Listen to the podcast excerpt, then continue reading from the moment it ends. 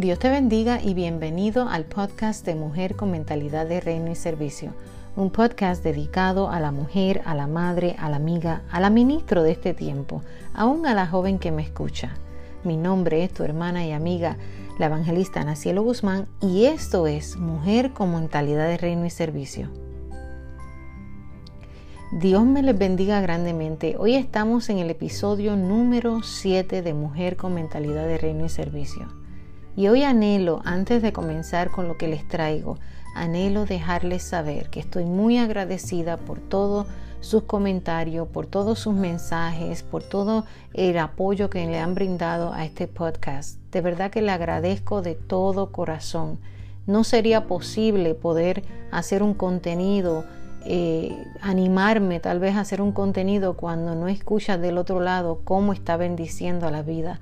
Pero cuando escucho cómo está bendiciendo a la vida y miro las temporadas y las sazones, como dice la Biblia, me doy cuenta que este es el tiempo donde mejor podemos eh, expandir la palabra del Señor y hacer lo que dice el Evangelio, que es tratar de llegar a toda criatura de la plataforma que sea posible, como el Señor encomendó a los discípulos que fueran y predicaran este hermoso Evangelio. Una de las cosas que, tengo que agradecer es eh, a Dios primero, porque todo lo que nace en su corazón y se lleva directo al corazón de Dios primero, eh, luego produce frutos. Y definitivamente estoy muy y más que bendecida por ello. Hoy quiero eh, comenzar con el episodio número 7, el cual le he puesto por tema Cuando Dios me dijo que no cuando Dios me dijo que no. Romanos 12, versículo 1-2 dice, nos dice, eh, nos da los pasos de cómo conocer la voluntad de Dios. Es un versículo muy conocido y dice, así que hermanos os ruego por la misericordia de Dios que presentéis vuestros cuerpos en sacrificio vivo, santo, agradable a Dios, que es vuestro culto natural y no os conforméis a este siglo, sino transformaos por medio de la renovación de vuestro entendimiento, para que comprobéis cuál sea la voluntad de Dios agradable y perfecta. Si fuera a decirla en palabras más simples, así que hermanos, les rogamos por las misericordias de Dios que presentes tu cuerpo, sus cuerpos, como sacrificio vivo, santo y agradable a Dios, y que rindamos eh, simplemente eh, sacrificio al Señor. No nos conformemos a este siglo presente que está, sino transformémonos cada día, hagamos transiciones, transformación, eh, por medio de que nuestra mente esté renovada y nuestro entendimiento esté renovado también, porque así nuestro entendimiento podrá si la mente está renovada, nuestro entendimiento también podrán comprobar en realidad cuál es la buena voluntad perfecta y agradable del Señor. Ahora, ¿cómo puedo, eh, cómo puedo, cómo, cómo yo puedo creer en algo tan perfecto cuando duele? Hoy yo quiero mostrarte, eh, mujer, eh, un poquito más de mí cuando Dios a mí me dijo que no? ¿Cómo se puede creer en algo tan perfecto cuando duele? De tal manera que no le tenemos explicación ni descripción a este dolor. ¿Cómo se puede creer en una voluntad perfecta, agradable, buena, buena, perfecta y agradable? ¿Cómo?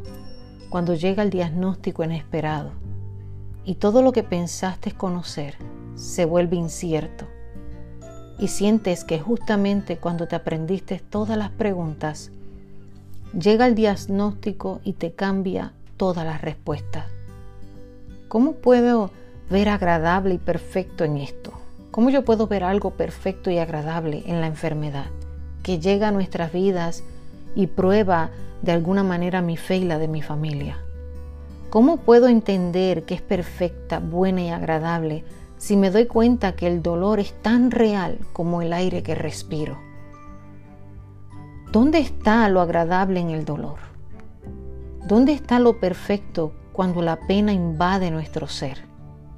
Y no podemos razonar por un momento, todo se nos nubla y llega uno a olvidar hasta cómo clamar. ¿Dónde está lo perfecto en esto? ¿Dónde está lo bueno y dónde está lo agradable? ¿Dónde está lo agradable cuando tu mundo se te viene abajo con la amenaza de un gigante que no puedes ver, pero que sabes que está ahí? No sabes cómo orar para vencerlo. Porque aunque has podido brindar todas las herramientas posibles a otras personas para que ellos puedan encaminarse en su proceso, ese proceso llega a mi vida personal y en ese momento me toca creerle a Dios más que nunca. Esas eran mis preguntas.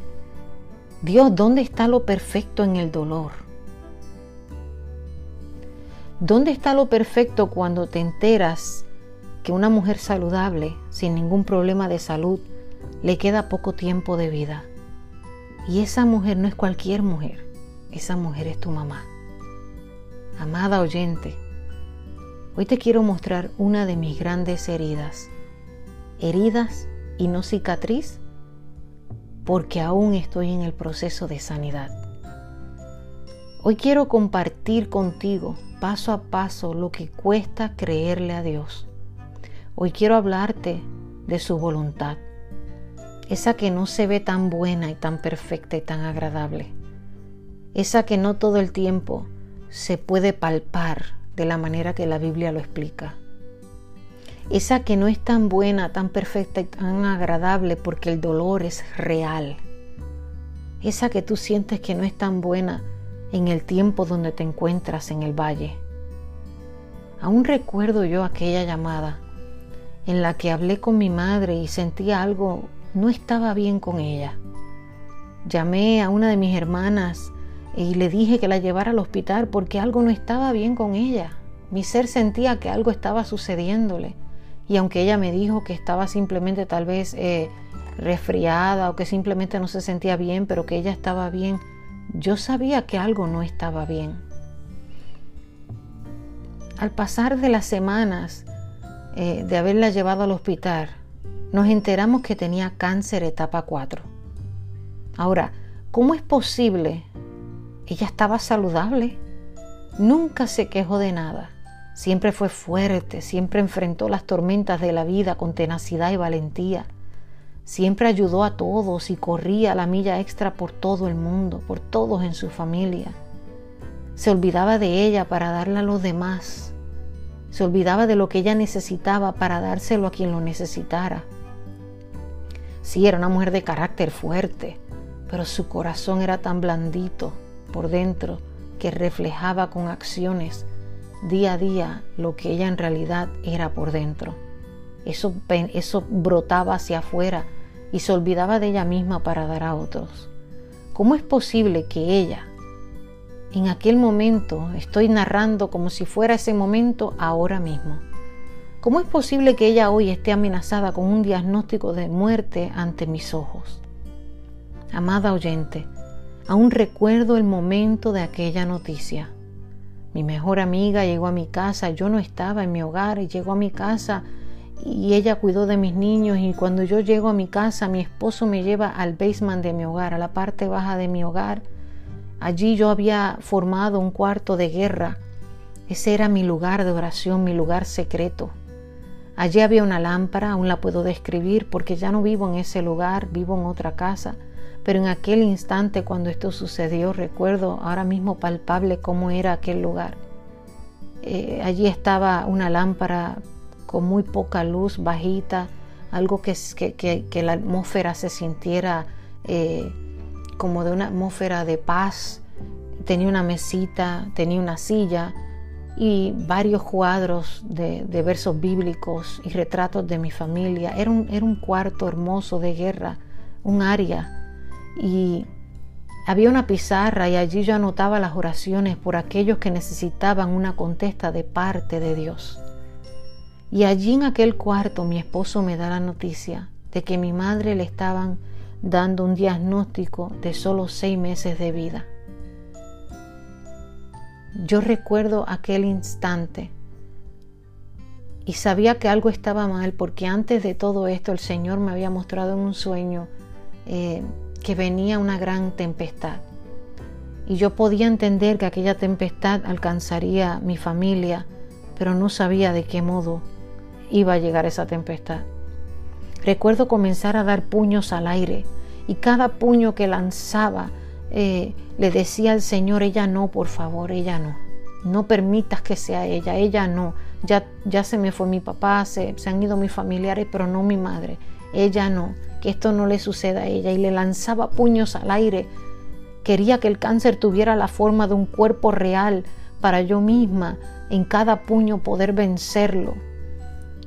Pero no podía ver el gigante que estaba arrebatándome la mujer que más he amado en la vida y la que me trajo al mundo y luchó cada día y me cuidó en su aljaba para hacer de mí la mujer que soy hoy.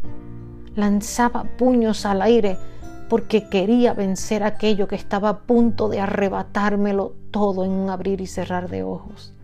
Recuerdo a mi esposo abrazarme fuerte, fuerte, fuerte y los dos caímos al suelo llorando, uno encima del otro, así abrazándome, cubriéndome con sus manos, como un rey sacerdote debe de hacer, protegiéndome en aquel instante donde mi mente, mi corazón y mi cuerpo estaban quebrantados.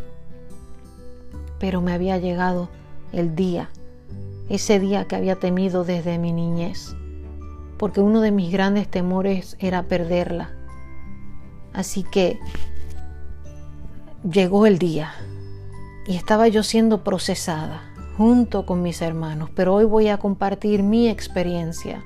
La experiencia de cada uno de mis hermanos es diferente, eh, sus sentimientos fueron diferentes, todos sufrimos una pérdida de diferentes maneras. Hoy yo quiero en esta plataforma expresar un poco de lo que yo viví. Em, estaba siendo procesada, procesada porque en medio del dolor las preguntas nunca dejaron de llegar. Y es entonces donde comenzó aquella jornada incierta, donde hubieron muchas lágrimas y donde tuve que plasmar en aquel cuarto de guerra el nombre de mi mamá, en aquel pizarrón donde yo guardaba, donde yo ponía las oraciones de otras personas para clamar por los milagros para ellos, sin yo saber que me iba a tocar poner el nombre de mi mamá también. ¿Te imaginas? ¿Te imaginas, amada amiga, tú que estás ahí del otro lado? Yo oraba por un milagro. Yo oraba al Dios que lo podía hacer y que no iba a dejar en que no iba a dejar a mi madre en el valle de sombra de muerte. Yo confiaba en que él tenía el poder para transformar y hacer un 360 en aquel dolor. Pero mi dolor tuvo diferentes etapas. No lo puedo negar. Hubieron días en los que mi fe estaba bien alta y yo creía que Dios lo iba a hacer porque Él podía hacerlo, pero hubieron días en los que pensaba que iba perdiendo la batalla. Comencé a buscar alternativas. Pensaba, si la traigo a vivir conmigo, tal vez todo puede cambiar, llevarla a otro hospital, donde hayan otros médicos, donde puedan darles diferentes diagnósticos, esperanza. No todo está perdido, ella sigue respirando, ella está corriendo, ella está caminando, ella estaba, ella estaba fuerte, amada oyente. Ella no, nada me decía a mí que mi mamá estaba enferma. Pero tal vez ellos no saben lo que dicen, pensaba mi corazón. Quizás el médico no entiende, eh, no ha buscado todas las alternativas. Y es que parte de una crisis, amada amiga que me estás escuchando, eh, cuando nos toca vivirlas, lleva y conlleva etapas diferentes. Lo primero que hice fue la negación y eso es parte de una crisis de pérdida. Cuando uno comienza a negar, a negar esto no puede ser real, esto no puede estar pasando. Me negaba a creer que era real. O sea, me están diciendo que tengo que pelear contra algo que no le pertenece. Eh, que no me pertenece, que no está en mis manos y eso era el tiempo. No solo con el cáncer, sino que yo estaba peleando contra del tiempo. El tiempo, nuestros tiempos están en las manos de Dios, dice la Biblia. Entonces yo estaba peleando en contra de algo que no me pertenecía, que le pertenecía al gran yo soy, al Creador. Escuchaba diferentes opiniones y para ser sincera ninguna de ellas arreglaba mi dolor. Las atesoro cada una de ellas, pero ninguna quitaba el dolor que yo estaba sintiendo. La impotencia, la desesperación de no poder tener el tiempo en mis manos, el silencio de Dios se había convertido real en mi vida. Y aún en medio del proceso, aunque yo seguía adorándole y seguía sirviéndole, hubo un momento de pausa, un momento de silencio. Y Dios me exigía con este diagnóstico médico que me rindiera y que pusiera en práctica todo lo que tanto había predicado a tantas vidas por años. No es lo mismo, amada oyente, ni se escribe igual cuando te toca a ti en carne propia ejercer la fe. Una vez más, encontrar eh, una razón para levantarte cada mañana y pelear en contra de un enemigo invisible, pero que es tan real a la misma vez. Yo ya había perdido a mi padre por cáncer también. Yo ya había vivido ese dolor, pero esta vez no tendría que ser igual, esos eran mis pensamientos, y era una madre, una madre es algo especial y aunque se ama al madre, a la madre y al padre, eh, mi papá tuvo otra versión de un milagro. Entonces, hoy yo me quiero enfocar un poco más en lo que fue la parte de la pérdida que tuve con mi mamá y otro día quizás le puedo contar lo que pasó con mi papá. Pero el punto aquí es que estaba perdiendo a mi madre por el mismo enemigo, el cáncer. Eh, mi fe podría cambiar. Yo pensaba yo decía, esta vez no tiene que ser verdad, no tiene que ser igual. Mi, mi, papá falleció, sí, fue la voluntad de Dios, pero mira cómo es, mira cómo son nuestros pensamientos, amado. Amada que me estás escuchando, mujer que me estás escuchando, joven que me estás escuchando. A veces pensamos que Dios cambia y la Biblia me dice a mí que Dios es un Dios que permanece, un Dios que no tiene sombra de variación o sea, y tampoco miente. Y, yo pensaba todas estas cosas en mi mente, mi fe decía que yo podría librar este gigante y que todo iba a estar bien. Muchos otros habían sobrevivido al cáncer y ellos no le servían a Dios.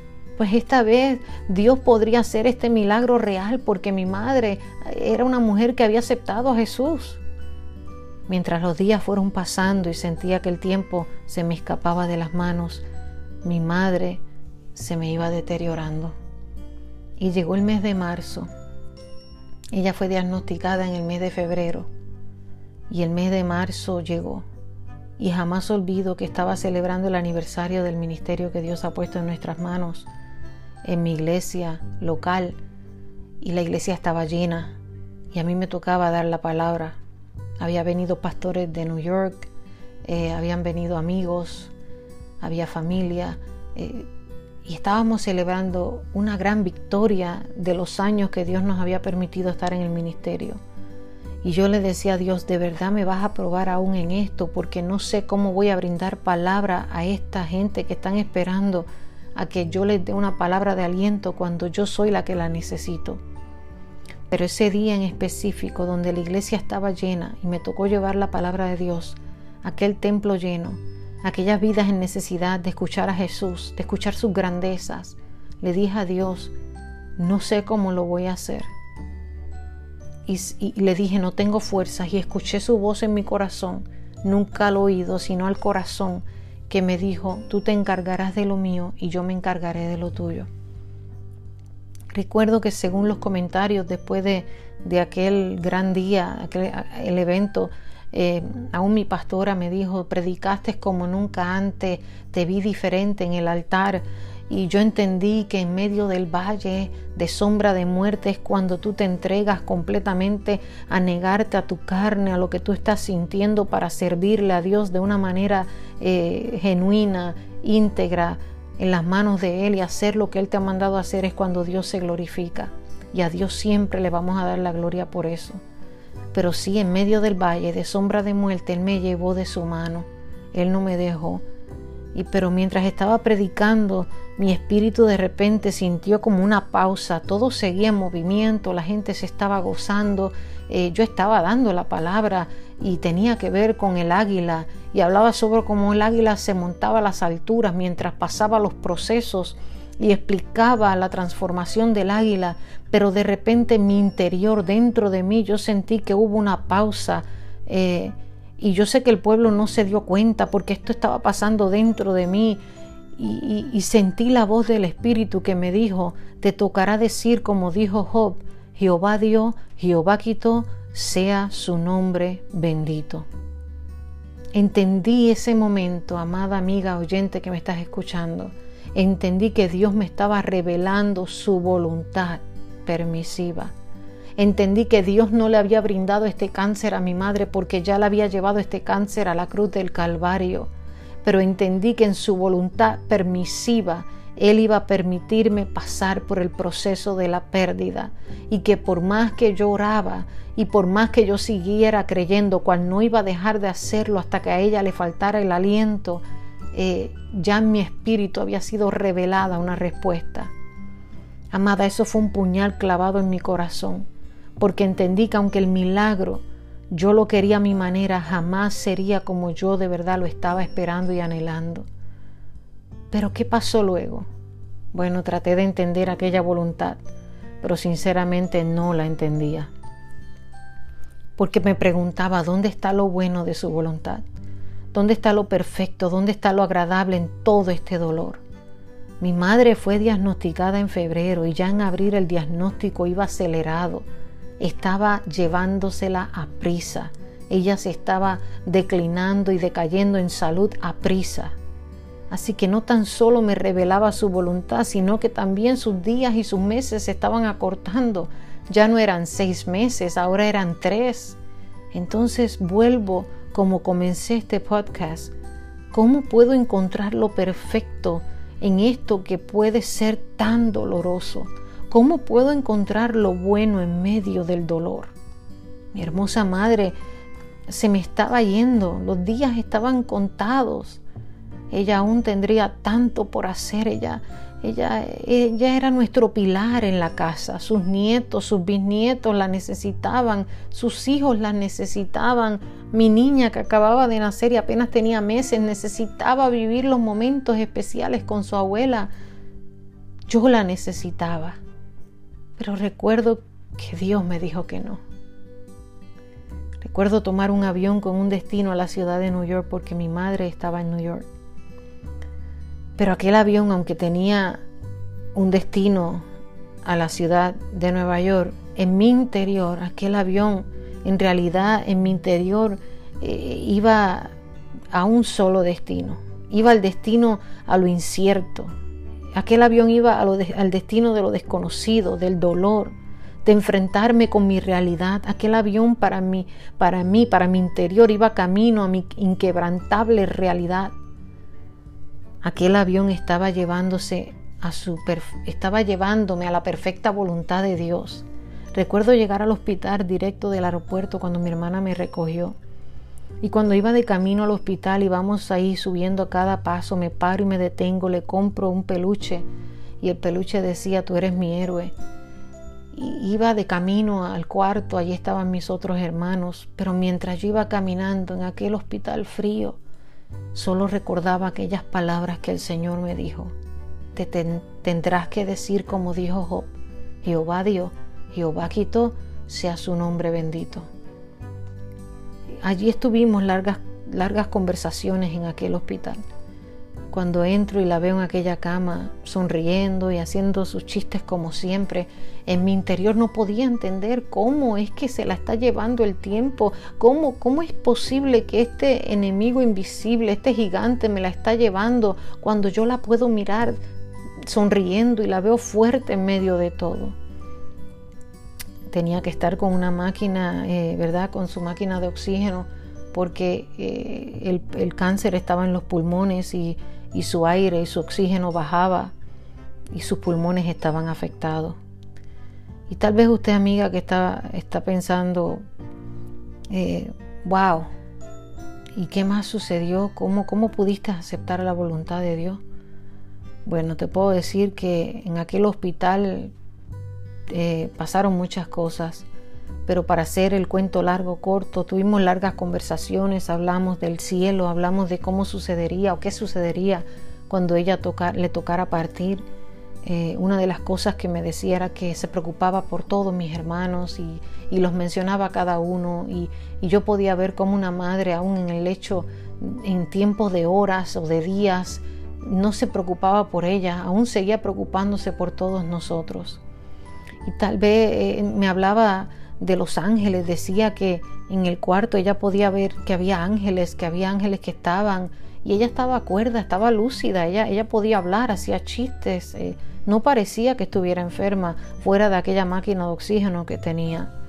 Y tal vez usted, amiga, está pensando, esto es hermoso y trae consuelo al corazón. Y claro que sí, claro que es una bendición. Claro que fue para mí un, gran aprendizaje, algo poderoso ver cómo ella me, podría me podía describir lo que ella estaba viviendo cuando se quedaba sola en aquel cuarto de hospital. Pero después de allí ya yo me quedé con ella todos los días que quedaban y mis hermanos iban y venían también y, nos turneábamos. Pero sabes que aún en mi interior con todo esto, en medio de todo esto, no lograba comprender muchas cosas en ese momento. Tuve que tomar decisiones junto con mis hermanos. Entonces vuelvo y repito, ¿cómo se puede conocer la voluntad buena, perfecta y agradable cuando te toca tener conversaciones con tu mamá en vida de cómo serían los colores para su ropa cuando ella fallezca? ¿Cómo puedes ver lo bueno y lo agradable cuando te toca sentarte al borde de la cama de un hospital y preguntarle a tu mamá, mami, ¿de qué color quieres que te vista? Mami, ¿de qué color quieres tu caja? ¿Cómo se puede encontrar la voluntad de Dios perfecta y agradable en medio de esto? ¿Cómo lograr ver lo perfecto cuando aún la tienes en vida hablándole? y te toca escoger aún el féretro y el color de su ropa y de todo lo que ella iba a ponerse. Aún recuerdo tener que salir con mi hermana a tomar estas decisiones y aún ella en vida en el hospital, cuerda, lúcida, hablando con nosotras. Ese día mi hermana y yo nos fuimos a un café, aún lo recuerdo, a un café abajo, fuera del hospital, a un restaurante abajo, pero recuerdo que de momento mientras estábamos tomándonos el café, habían lapsos de silencio. El silencio nos invadía y más de una vez en aquella mesa llorábamos. Y me pregunto yo hoy día, ¿cómo se puede disfrutar y sentir el aroma de una taza de café caliente en la mesa de un restaurante cuando aún tienes a tu madre viva, pero el diagnóstico, el tiempo y la voluntad de Dios te dicen otra cosa? Te están diciendo que no que no, que no se va a quedar contigo. Y clamas por el milagro y un, un de repente de Dios y tu interior te dice que el milagro no iba a ocurrir como lo estabas esperando. ¿Cómo se puede creer en algo perfecto cuando llega el momento más crítico de esa larga espera? Y es pasar, y al pasar de los días ella insiste en mirar el reloj y te dice, ya pronto me voy. ¿Cómo puedes mirar a un Dios grande y perfecto y entender la voluntad de aquel que muchas veces predicaste a la gente? Gente ha sido salvada por su palabra. ¿Cómo puedes mantenerte fuerte en medio de la crisis de una pérdida cuando Dios te dice que no? Sabes, lo que estaba pasando allí ya era un milagro en la vida de mi madre estaba siendo palpable, ella veía ángeles, ella había aceptado a Jesús, el milagro era más grande de lo que yo me podía imaginar. El milagro era más grande de la presencia de Dios inundaba aquel cuarto de hospital y eso era el milagro más poderoso que jamás en la vida se puede experimentar solamente en el momento de que estás a punto de encontrarte cara a cara con Dios el milagro de la redención y la salvación estaba ocurriendo. Nada la estaba confundiendo. Ella sabía al Dios que muchas veces se le había predicado. Ella estaba, ella estaba describiéndome cómo ella podía ver ángeles, cómo ella podía ver la presencia de Dios misma en aquel cuarto. Y muchas veces mi sobrino y yo pudimos experimentarlo también cuando todos se iban eh, pudimos ver en, la cama del hospital un personaje vestido de blanco que se le paró a su lado. Y aunque no pudimos mirarlo fijamente porque era demasiado alumbrante y brillante, entendíamos que ella estaba diciendo era verdad, que lo que ella estaba viendo era real y ese era el milagro. Amada, el problema no era Dios, el problema era yo.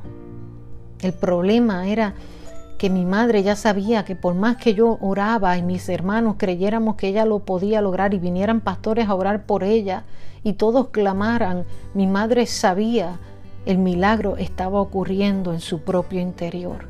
La restauración de su alma, el perdón de sus pecados, eh, el, que Dios ya la estaba encaminando hacia la transición de, de una nueva transformación en Él, hacia lo eterno y la, y la entrada a triunfar a la vida eterna. Tuve experiencias inolvidables en aquel cuarto de hospital, pero su voluntad se cumplió por encima de lo que yo anhelaba. Y mi madre partió un 7 de abril del año 2016 a las cuatro y media de la mañana. Mateo 10:39 dice, el que haya su vida la perderá y el que pierde su vida por causa de mí la hallará. Yo sé que ella se fue con el Señor. Yo puedo ser testigo de que ella veía cosas hermosas en la habitación y no quería que nadie fuera vestido de negro a verla. Ella quería colores claros, ella no quería que nadie estuviera con colores oscuros. Pero amada oyente que estás ahí, Dios me probó hasta lo último. Escuché cuando me dijeron palpable, ¿dónde está tu Dios ahora? ¿Dónde está tu Dios? ¿Dónde está el Dios que tú le sirves? ¿Por qué no la levanta de la cama?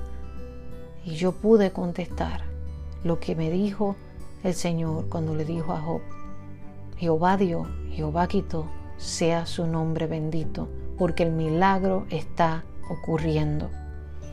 Su tiempo en la tierra se había cumplido. El reloj marcó la hora de partida y mi madre se nos fue.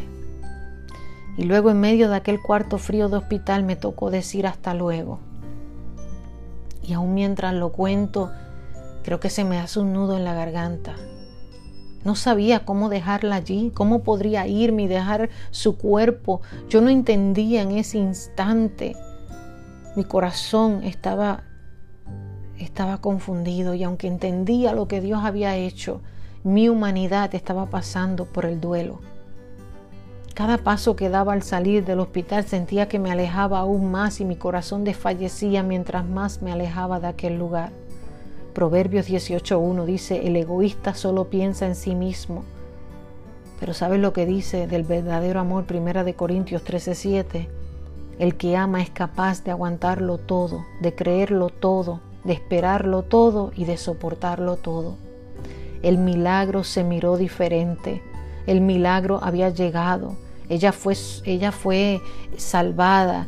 Ella había sido eh, ya eh, sus vestiduras habían cambiado, ya, Dios la había transicionado, ya había ganado el galardón de la recta final que nos habla segunda de Timoteo 4 4.7 donde dice, he peleado la buena batalla, he acabado la carrera, he guardado la fe, por lo demás me está guardada la corona de justicia, la cual me dará el Señor juez justo en aquel día, y no solo a mí, sino también a todos los que aman su venida. El milagro estaba ocurriendo, solo estaba ocurriendo de una manera diferente. Pero como cada crisis de pérdida, tiene niveles, como dije antes, ahora mi mente comenzó a transiciones diferentes. El dolor era real.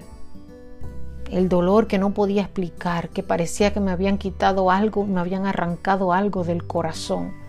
El vacío era palpable e inquebrantable, era nuestro dolor, el dolor de una familia. Y recuerdo al día siguiente de su muerte levantarme y el sol ya, había salido y yo estaba en la ciudad de New York y allí nadie duerme, es la ciudad que nunca duerme, así que las bocinas de los autos, el ruido de los autobuses, las personas caminando y hablando de un lado para otro. Y mi pregunta era, ¿es que acaso el sol no sabía que mi madre había fallecido?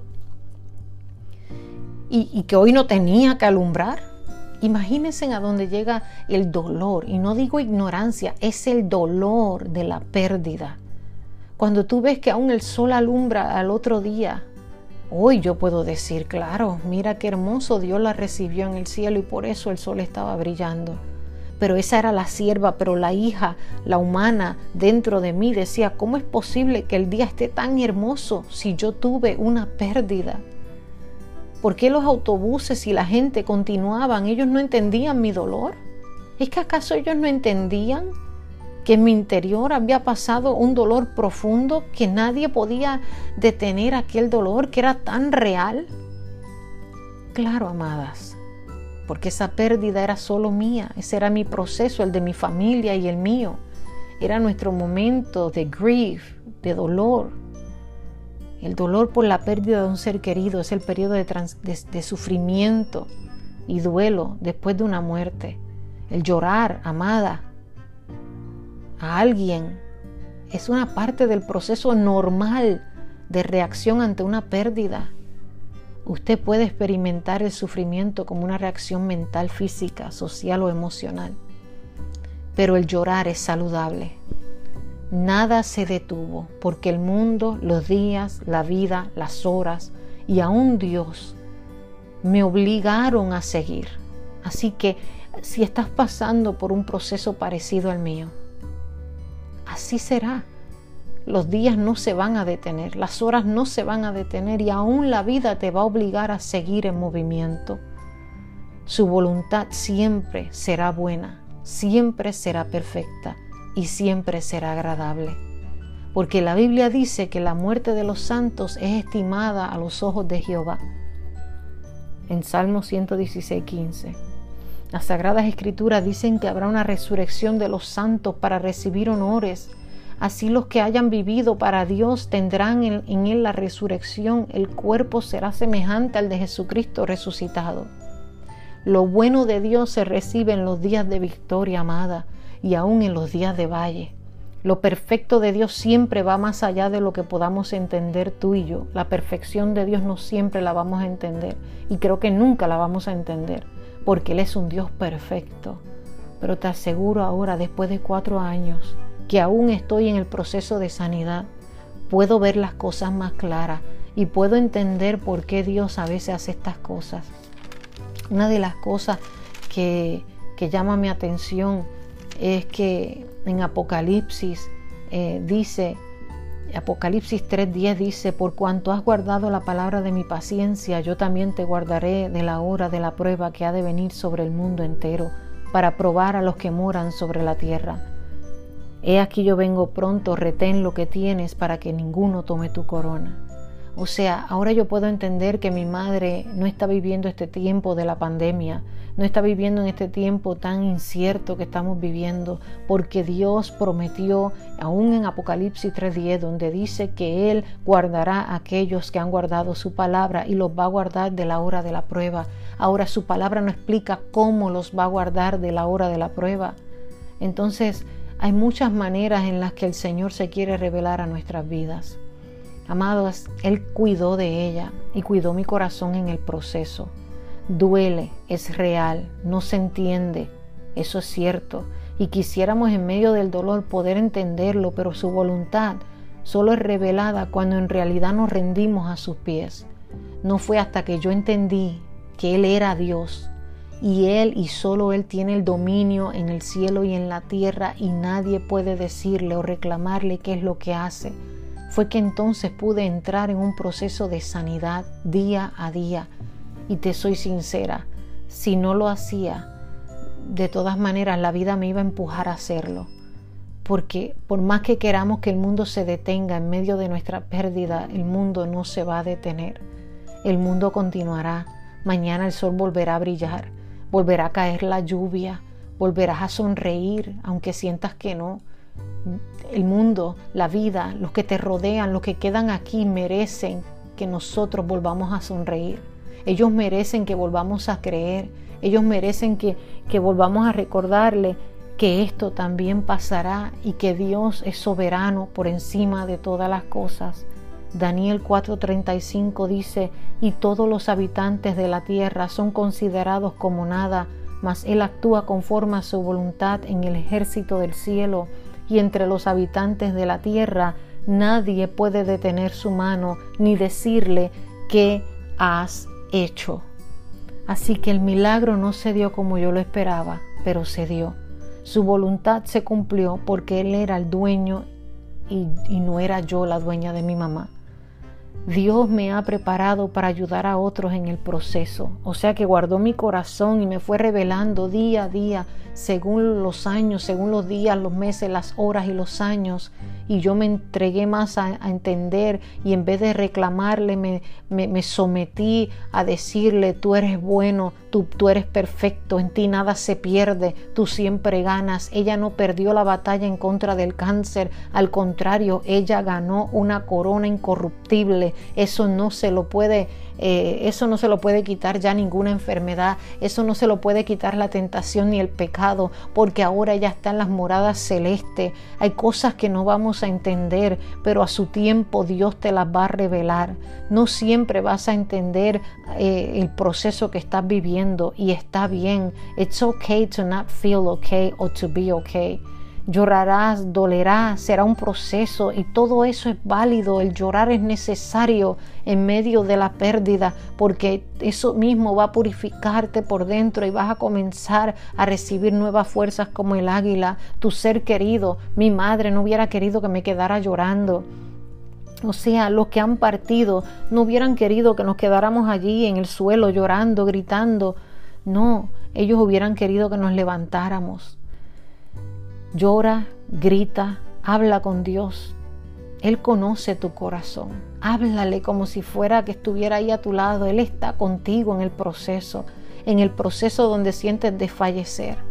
Este proceso de dolor, llevará tiempo. And it's okay to not be okay. Pero jamás dudes de la perfecta voluntad de Dios. Te aseguro que con los días y los años aprenderás a entender un poco más lo que ahora te es incierto, lo que aún no puedes ver, lo que aún no puedes entender, lo que aún en estos momentos aún no es claro. Amiga, amado oyente o amada oyente que me escuchas, los milagros siguen sucediendo todos los días. Pero aun cuando Dios nos dice que no, su voluntad seguirá siendo perfecta, buena y agradable y nadie, aún en medio del dolor, puede preguntarle, ¿qué has hecho Dios? Te puedo decir por experiencia que cuando Dios me dijo que no, aprendí a conocerle un poco más de cerca. Y hoy puedo brindarte este podcast.